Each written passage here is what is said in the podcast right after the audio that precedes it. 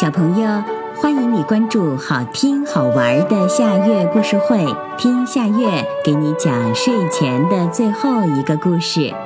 你准备好了吗？现在夏月故事会开始啦！小贝壳找妈妈。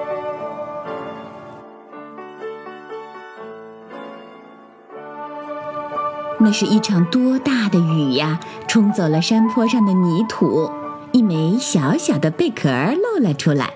好在雨很快就停了，不然小贝壳就要被水冲走了。天晴了，太阳金灿灿的，小贝壳却呜呜地哭了起来。小贝壳，你怎么啦？一只过路的小蚂蚁问道。小贝壳停止哭泣，看了一眼小蚂蚁，说：“我一觉醒来，妈妈不见了。睡觉？你睡了多长时间呀？你的妈妈又是谁呢？”“我睡了两亿年，我的妈妈是大海呀。”“啊！”小蚂蚁大吃一惊，“不会吧？有没有搞错？两亿年，大海？”是的，我小小的时候有一天在海边玩，我困了，躺在沙滩上睡着了。一觉醒来，天哪，海妈妈不见了！我竟然睡在了山坡上，掐指一算，竟然睡了两亿年。小蚂蚁点点头，它相信小贝壳的话。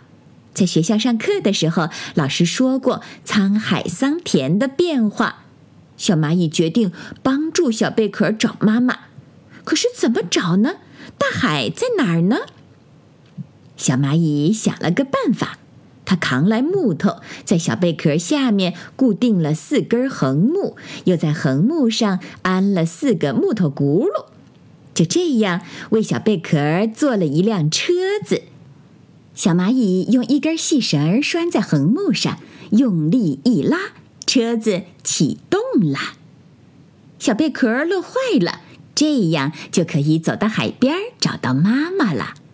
小蚂蚁边往前走边打听着去海边的路，它还采了一束鲜花放在了小贝壳的车上。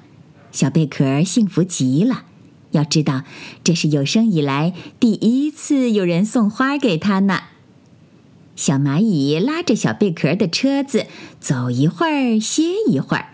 去海边的道路对小蚂蚁和小贝壳来说真的很遥远，但小蚂蚁一点儿也不着急，走一步就少一步，总有一天会到海边的。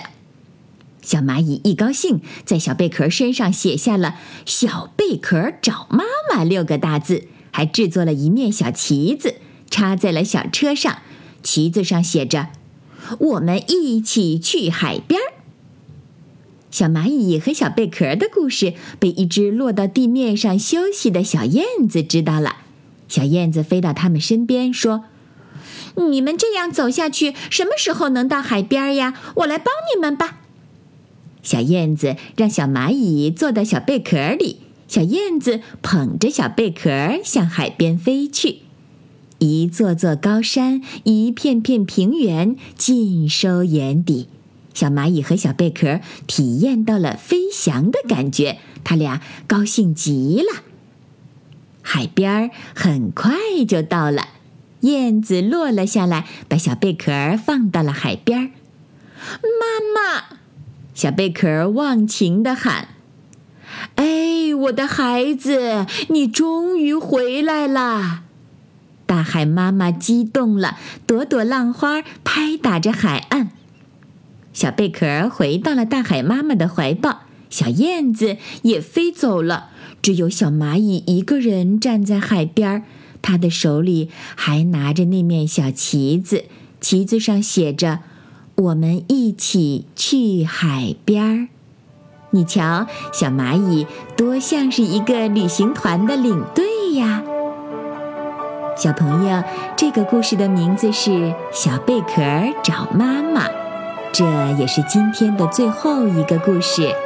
现在到了该睡觉的时间，好好的睡一大觉，做个美梦。我们明天再见啦。晚安。